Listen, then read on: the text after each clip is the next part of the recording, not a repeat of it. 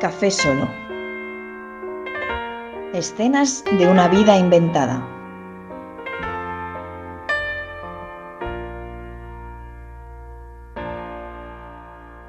Capítulo 7. Bar El Mercado. No sé dónde está el bar. Está en el mercado. No tiene pérdida, me dijo Raúl. Ahí te vas a hartar de inventarte historias. Y además el café, bueno, es café. Que últimamente vas a unos sitios. Me hizo gracia lo de las historias. No sé por qué lo dijo. Lo del café sí, sí lo sé. Y tenía razón. Dios mío, necesito un buen café. Como siga así me vuelvo loco y me paso al ruido. Pero lo de las historias fue curioso. Este mercado municipal es moderno. Al entrar no apabullan esas estructuras modernistas del 19, como si estuvieras dentro de una máquina del tiempo. Pero el lugar cumple con las normas de lo que es un mercado. Un espacio de espacios.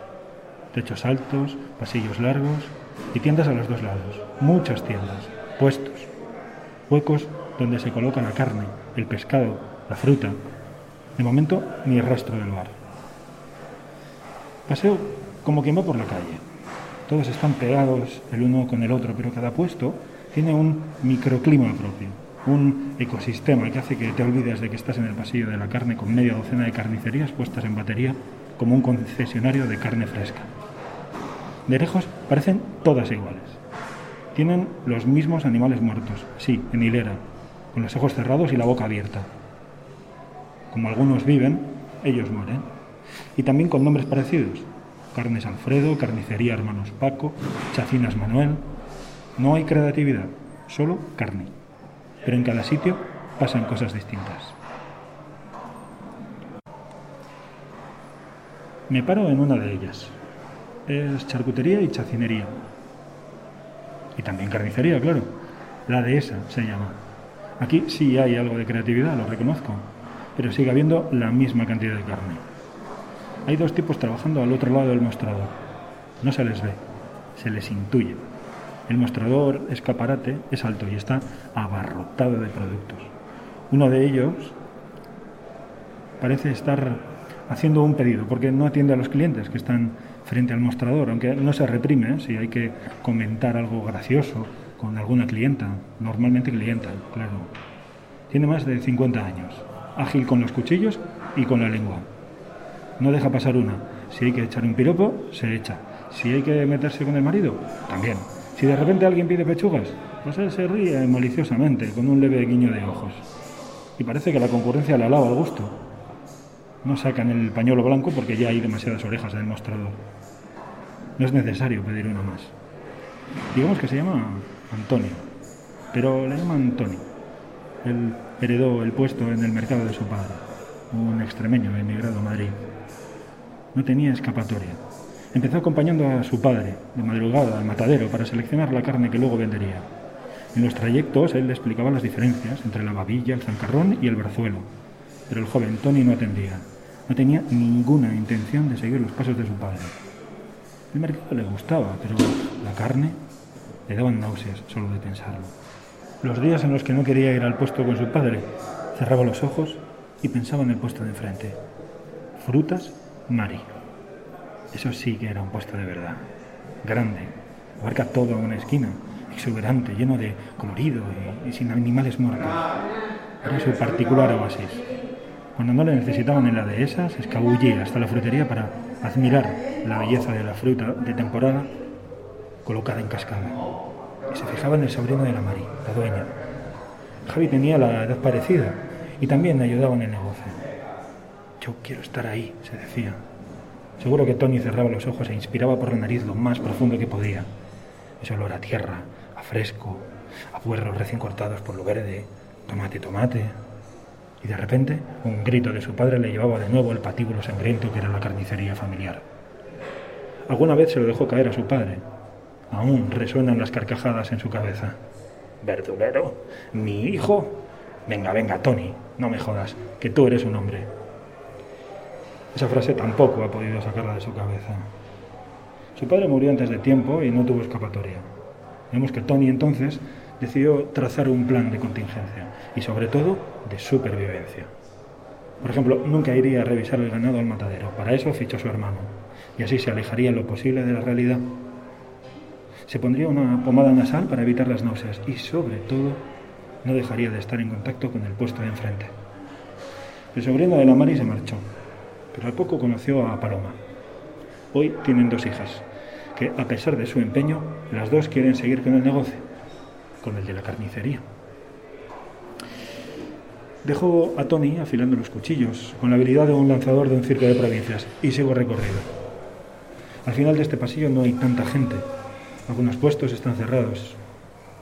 Ahí también hay sonidos, pero es el eco de otros puestos que rebotan en el hueco que antes estaba lleno de género y de gritos complacientes. Vuelvo, vuelvo a pensar lo que me dijo Raúl cuando me recomendó este sitio.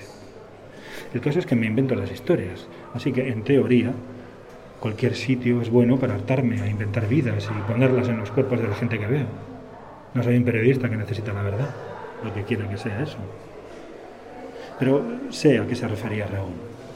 El mercado es un microcosmos, es un espacio en el que se repiten todos los mecanismos de la vida y, de quien la habita. El mercado es fractal, como la col romanesco, los copos de nieve o los helechos. No solo los pasillos parecen calles y los puestos tiendas a pie de acera, sino que las relaciones son las mismas. Y las puedes encontrar todas o casi todas en el mercado. Es un laboratorio social con chacinas y encurtidos. Por cierto, me fascinan las tiendas de encurtidos. Una vez tuve un amigo anticuario. Suena a confesión de un adicto arrepentido, pero es cierto. Este amigo tenía una tienda preciosa, situada en un pequeño callejón tupido de enredaderas, pero era más una almoneda llena de pequeñas piezas que una tienda formal de antigüedades. La trastienda de la trastienda, podríamos decir. Para mí era ese su encanto principal. Y cuando yo le decía que me encantaría tener una tienda así, me decía, ¿tú sabes cuántos cacharritos de estos tengo que vender para pagar las facturas? Cada vez me cuesta más recordar a mi amigo el anticuario, pero esa frase jamás se desvanece. Cada vez que veo tiendas con multitud de productos, si son raros o no masivos, con más razón, me hago esa pregunta. Y en las tiendas de encurtidos me lo pregunto siempre. Es cierto que en las tiendas de este tipo fuera de un mercado su oferta se amplía un poco más, supongo que para pagar las facturas. Pero en los mercados municipales o cadenas de alimentación su especialización es emocionante, es casi romántico. Grandes recipientes de cristal con aceitunas de mil clases, pepinillos de todos los tamaños y altramuces y cebolletas sumergidos en los más variados aves avinagrados y con ese olor acético tan fuerte como atrayente. Mirando el mostrador descubro un mundo diferente del que me gustaría formar parte, o al menos involucrarme de alguna manera, pero al final no paso, como siempre, de los 100 gramos de aceituna rellena de anchoa. Ojalá, ojalá un día el mundo de la gastronomía o el mundo en general dieran una alegría y pusieran de moda, así de repente, el encurtido, como el gin tonic con verduras, la chupa de cuero amarilla o el spinner. Un día en el que nadie pueda vivir sin su encurtido. De repente, yo qué sé, una revista ha fotografiado a ese influencer comiendo altramuces a dos carrillos. O el último restaurante con media docena de estrellas Michelin descubre una salsa milagrosa a partir de pepinillos y aceitunas. Muy fácil de hacer y muy sabrosa. Entonces vería lo que nunca he visto. Colas en las tiendas de encurtidos. Gente que jamás ha pisado un mercado se arremoline por el puesto de encurtidos a por esos altramuzas que son lo más. Solo un rato. Es suficiente para que la señora, que cada día levanta la presión en el puesto y pasa más tiempo sentada en esa banqueta de la esquina del mostrador que de pie, pueda darse el gusto de explicar el proceso de encurtido tradicional que su abuelo inventó hace casi 100 años, no muy lejos de aquí. Bueno, para eso y para que pague las facturas sin agobios. ¿Lo ves, Raúl? Yo necesito hilos. ¿Qué más da la verdad o la realidad? Aunque el mercado no fuese fractal, sino un desierto de historias y personas abandonadas, habría historias. Las habría porque yo me las invento. Yo solo veo hilos. Y no porque piense que todos son marionetas a las que manipular su vida, no. Lo que quiero decir es que yo veo a las personas que pasan ante mis ojos como seres deshilachados, unos más que otros, claro, pero todos estamos deshilachados.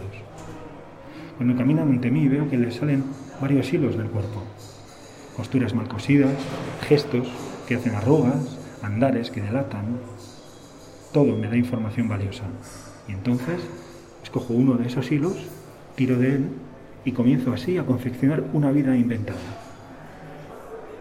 Aquí está, por fin, el bar de Marras. Estoy desfallecido. Hola, un café con leche en vaso y un croissant plancha, gracias. Y un vaso de agua, gracias. El local ocupa el espacio de un antiguo puesto. Es pequeño y tiene todo comprimido. Todo es un poco como de juguete. Una barra en L, pero en L minúscula. Uno de los lados da directamente al pasillo del mercado que invade con una mesa alta y tres taburetes y el otro ofrece un espacio con tres mesas bajas redondas para no más de tres personas. Y ese es el bar, ya está. El café tampoco es un alarde, pero es café. A ver, no es un sitio para estar. Es algo así como el ambigú del mercado. Un bar que tiene su razón de ser porque está donde está. En otros rincones del mercado hay más locales, sobre todo restaurantes, que lo mismo pueden estar ahí como fuera, al otro lado de la calle. Pero este satisface las necesidades de los trabajadores y de los clientes de otros puestos del mercado. Limitado, lo llamarán algunos. Con carácter y personalidad, lo llamarán otros. El camarero, que parece el dueño, está como un periquito enjaulado, revoloteando sin cesar por los límites de su habitáculo, pero contento de estar ahí. Además, todo le parece susceptible de ser cantado o tarareado. Un anuncio en la tele, una noticia que lee en el periódico o el ruido raro que hace el grifo cuando cambia el agua caliente. Una señora, anciana y fatigada, se sirve del carrito de la compra que empuja lleno de cosas para apoyarse de vez en cuando y recuperar el aire. A su paso por el bar, el camarero lo advierte, claro, y le lanza un saludo. Le ofrece una pausa con café. Ella agradece el gesto, pero le dice que tal vez otro día, y lanza un saludo hasta la jaula que el camarero corresponde con un tarareo de los suyos. ¿Por qué decide una señora así hacer la compra en un mercado y no en un supermercado, por ejemplo? Se cansaría menos, lo haría más rápido y se lo podrían llevar a casa con los gastos de envío gratis. Pero ella vuelve al mercado cada día o cada semana. Puede que vaya como quien va al médico a cierta edad, a pasar el tiempo y a ser escuchado compra alguna cosita como excusa y se toma un café en el bar del mercado. Pero esta vez el carro pesa, está lleno. Igual tiene visita este fin de semana o está haciendo la compra para, para su hijo, que no llega al fin de mes, ahora que no tiene trabajo. También puede hacer la compra de un tirón, para luego no tener que salir más de casa. Puede que, puede que su hermana o su marido esté enfermo y necesite cuidados continuos. O puede que camino, que sí se podría llamar, esté sola. Y está sola porque siempre ha querido estar sola. Tiene un pequeño balcón cerrado con plantas que cuida con esmero. Y libros, muchos libros. Fue enfermera muchos años y siempre cuenta orgullosa a sus amigos y antiguos pacientes que ella fue la primera socia del club de lectores del barrio, cuando nadie se fiaba, apostilla siempre. Me repito una y otra vez que todas estas historias son inventadas. Insisto en ello cuando fabulo y construyo andamios con esos hilos. Supongo que lo hago para intentar ser libre a la hora de tirar de los hilos, para no atarme con ellos a lo estrictamente posible, a dejar volar la imaginación y pensar que tras los hilos no hay solo un cuarto pequeño y oscuro, sino, no sé, una pradera verde y luminosa.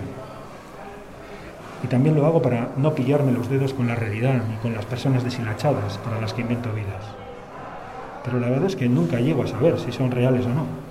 Las pienso yo y me las digo yo. Con eso yo supongo que todo es ficción. No hace falta especificar más, ¿no?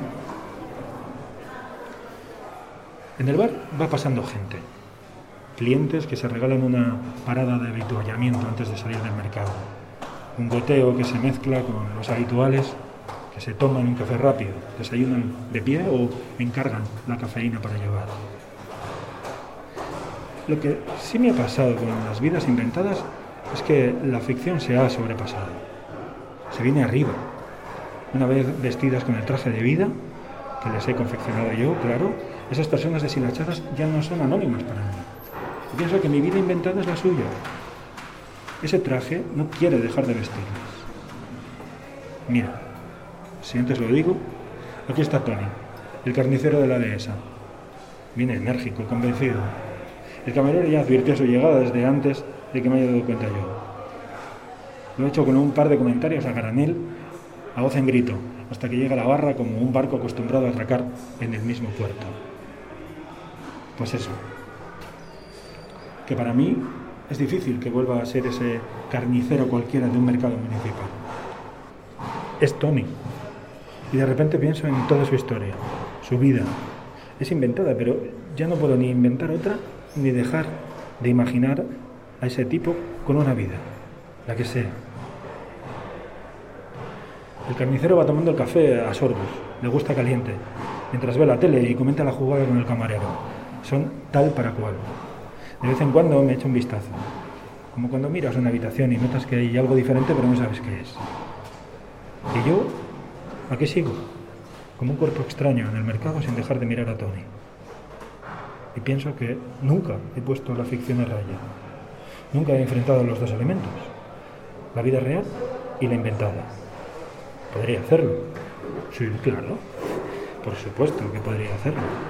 Podría ir donde Tony, donde este hombre deshilachado y preguntarle cuál ha sido su vida. Que me cuente su vida. Que me cuente su versión. Hola. Hey, hola. ¿Qué hay? Si necesita algo de la carnicería, voy enseguida. No, no, no quiero nada, gracias. Entonces, ¿nos conocemos de algo, caballero? No. Bueno, sí, bueno, no. ¿En qué quedamos? Me he inventado su vida. ¿Perdone? Lo hago habitualmente. Me siento en un bar, tomo un café, observo a la gente y me invento vidas para ellos. Y hoy me he fijado en usted. No sé si esto es una broma o algo, pero no tiene maldita la gracia. No, no es una broma. De hecho, nunca hablo con las personas de las que me invento su vida. Vaya, me pregunto por qué. Solo quiero que me cuente su vida. ¿Mi vida? Está loco. Además, tardaría mucho. Mire, usted me cuenta algún detalle de su vida y yo le cuento la vida que me he inventado para usted. Como si fuera una entrevista, pero encima con regalo. Mm, no lo sé. ¿Se llama Tony? ¿Quién, yo? No, me llamo Rodo, Rodolfo. Pero todos me llaman Rodo. ¿Rodolfo? ¿En serio? Oiga, si va a cuestionar todo lo que le diga, lo dejamos aquí y me deja en paz. Vale, vale. Rodo, entendido. ¿Cuánto tiempo lleva en la carnicería? Yo. Pues en esta no mucho, la verdad, unos tres años así. Tuve carnicería durante unos 20 años con mis hermanos y tuvimos que cerrar. Yo me vine a Madrid y un amigo me ofreció ser socio de este puesto. Los primeros años se jubilaban y nos metimos en este lío. ¿Eres extremeño? No, leonés del Bierzo. ¿Por? Nada, su vida inventada, ya sabe. ¿Y tiene familia aquí? Yo, qué va. Me vine con lo opuesto. Me separé y me largué. Mi vida es la carnicería, siempre lo ha sido. ¿Sin hijos? Sí, sin hijos. Vaya. ¿No le gusta? ¿Qué? No, no diga eso. En mi vida usted tenía hijos, ya sabe. Ah, ¿y en esa vida suya me tocaba la lotería? No, me temo que no. Pues vaya mierda de vida nueva. Para eso me quedo con la que tengo. ¿Ves? Es fácil. Tony apura el café sin saber que he podido hablar con él. Termina el pincho de tortilla en dos bocados y lo remata con el último sorbo del café. Deja el dinero sobre la barra, se despide del camarero y después de dar un último vistazo a la tele, me dedico un repaso aprovechando que le pillo de camino. Así que sí, podría hacerlo, Podría ir a cada uno de los deshilachados para que me cuenten su vida. ¿Pero para qué? Al fin y al cabo, él cuenta una ficción y yo cuento otro. Café Solo es un programa de Sin Estudios, la radio sin paredes, escrito y producido por Joel López.